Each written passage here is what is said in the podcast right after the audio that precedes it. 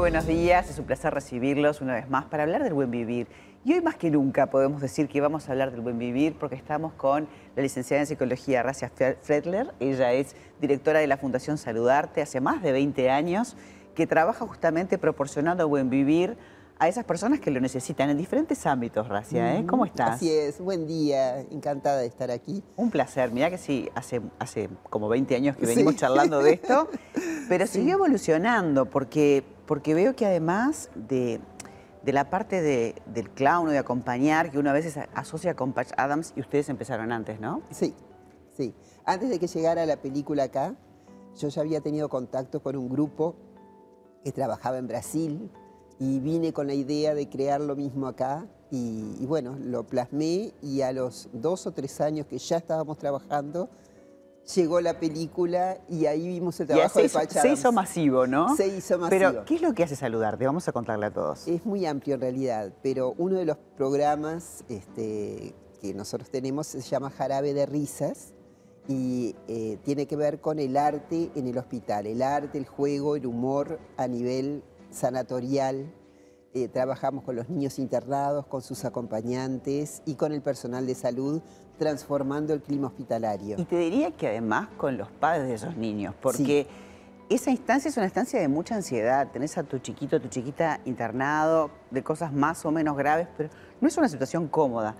Eh, uno cuando dice tiene que ser paciente, lo que menos es paciente, es paciente ¿no? Valga la palabra.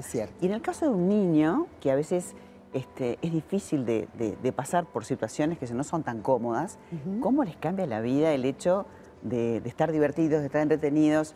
Sí, y mucho más que todos lo necesitamos. Claro, el humor es, mm, fundamental. porque hay como un gradiente entre la salud y la enfermedad. Yo siempre digo que nadie está del todo enfermo ni del todo sano. Entonces, en ese, en ese pasaje, digamos, hay muchas posibilidades. Nosotros lo que hacemos es conectarnos con el lado sano de la gente, por más enferma que esté, y potenciarlo. Y jugar desde ahí, jugar con eso. Entonces, atender al lado sano, por más pequeñito, bueno, y potenciarlo. Y, hacer estamos, una alianza. Estamos compartiendo además las imágenes que, que fuimos a cubrir en el Hospital Casmu, ¿no? En el Hospital Casmu 1. En el sanatorio. Donde, claro, donde, donde toda la parte de integración pediátrica y STI, que es enorme y que, bueno, viste que la, han arreglado mucho, está bárbaro. Sí, sí, sí. sí. ¿Cómo? Eh, yo estaba conversando con la doctora Estela Gutiérrez, que es la coordinadora de todo eso, y me decía que es impresionante la alegría de vivir cómo los chicos se recuperan más pronto, cómo a las familias que están con esa carga de angustia y de ansiedad les cambia se espera ese día, ese momento, este, como, como algo maravilloso para compartir. Sí, sí, sí. a veces este los niños están prontos porque ya están de alta y esperan a que lleguen los clowns para hacer ese. Y ayuda a que la recuperación sea más, más rápida, porque cuando uno pone la actitud, realmente eso cambia, ¿no? Y el, y el cambiarles el humor y, el, y, la actitud de los niños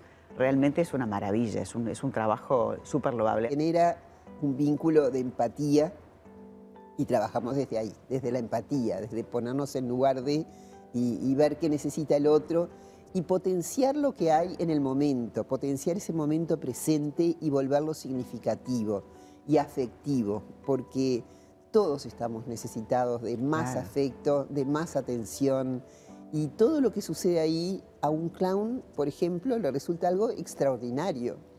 No es algo a lo que no se le da importancia porque sucede todos los días igual.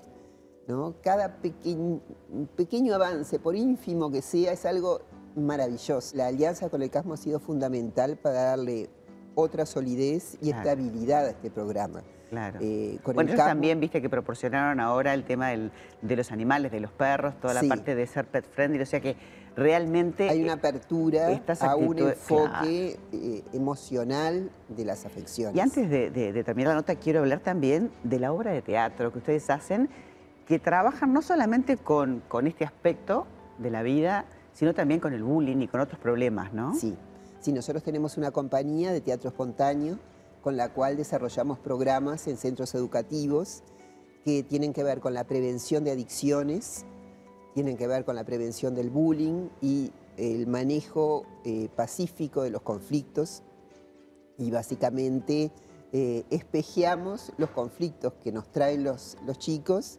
y a través del teatro y son ellos mismos los que buscan Claro, las, las soluciones a los soluciones. problemas planteados. El arte realmente nos salva. Totalmente de acuerdo.